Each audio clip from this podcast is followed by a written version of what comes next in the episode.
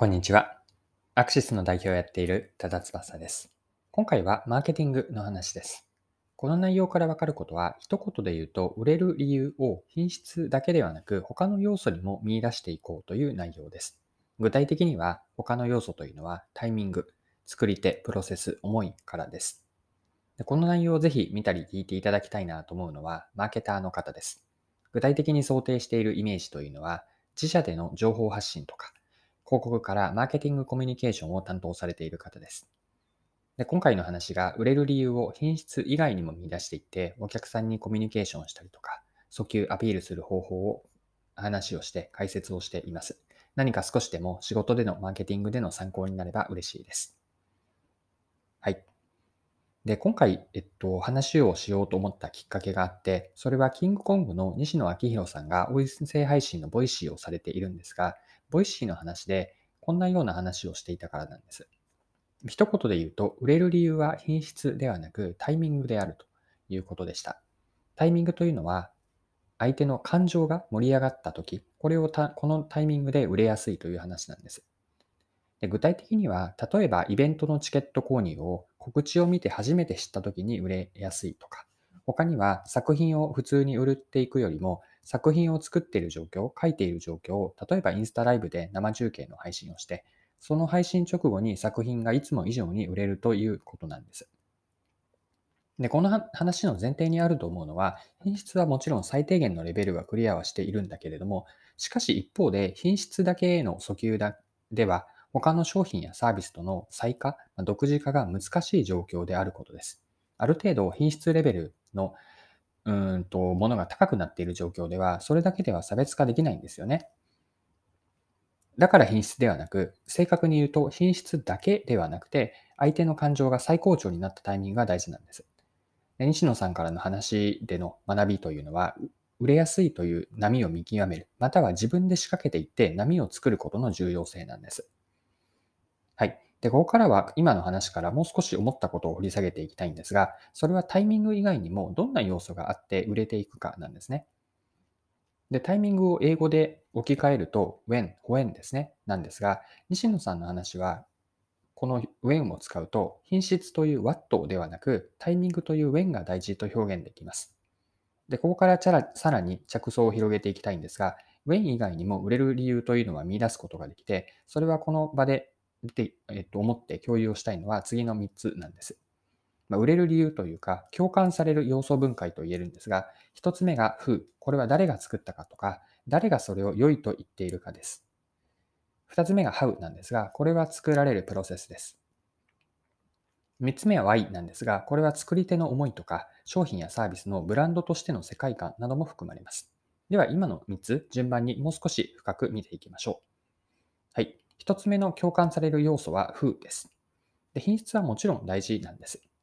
でただし、品質で他と差を作れない場合には、それを誰が作ったものなのかという作り手によって選ばれるか選ばれないか、つまり買ってもらえるか買ってもらえないかというのが変わります。この人から買いたいとか、応援する人が作ったものを自分も買いたいという気持ちからなんです。で、負の要素はもう一つあって、その商品やサービスを誰が良いと言っているのかという推奨者です。口コミはレビューなんですが、レビューにおいて評価内容はたとえ同じであったとしても、それを誰が言っているのか、自分が信頼したり尊敬する人なのか、またはその道に詳しい人がそう言っている、あるいは親しい友人からおすすめされたものであれば、買ってみたいと思えますよね。こうした要素、誰が作っているかという風とか、誰がそれを良いと言っているのかという要素が、売れる理由の共感される要素の風の側面です。はい、2つ目、は How です。これはプロセスにあたります。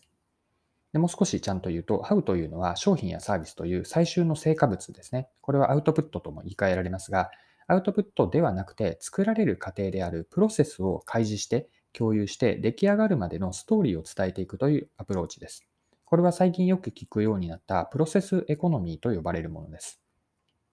まあ、作る過程から素直に、まあ、良いところも悪いところも正直に開示、共有をしていって、買ってもらう人にその作っていくプロセスの目撃者になってもらったりとか、さらに一歩踏み込むと、時には一緒に作っていく、フィードバックをもらって、それを反映していくというやり方で、一緒に作っていく参加者になってもらうんです。で、プロセスを共有されたりとか、あとは、えっと、実際に体験、作っていくことを、まさにリアルタイムで体験することによって、その、うん、出来上がっていくものに対する共感とか、あとは愛着ですよね。それ以外にも応援する気持ちとか、まあ、参加している感ですね。これは当事者意識とも言い換えられますが、このような気持ちから買ってもらうわけです。はい。3つ目の要素を見ていきましょう。Y です。Why ですね。なぜかという意味の Y です。でここで言っている Y とは、作り手の思いとか、あとは商品サービスが持っている世界観ですかね。まブランドイメージとも言ってもいいです。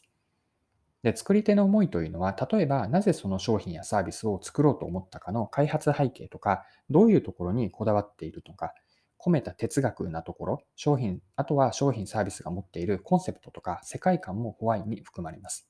まあ、これらは本当にコアとなっている中心に軸のように通っているもので、いわばその商品とかサービスの精神的な中心部分なんですね。この精神部分に共鳴をして自分は共感した。好きだと思うとか、または憧れの気持ちもありますかね。こういったポジティブな感情が生まれていくと、そこから買いたいと思える、このホワイに共感することによって、まあ、売れる理由になっていきます。はい、そろそろクロージングです。今回はマーケティングの話で、売れる理由というのを品質だけではなくて、それ以外の要素、具体的にはタイミング、作り手、プロセス、思い、これらから作っていこうという内容でした。まあ、最後に簡単に内容をまとめておきます。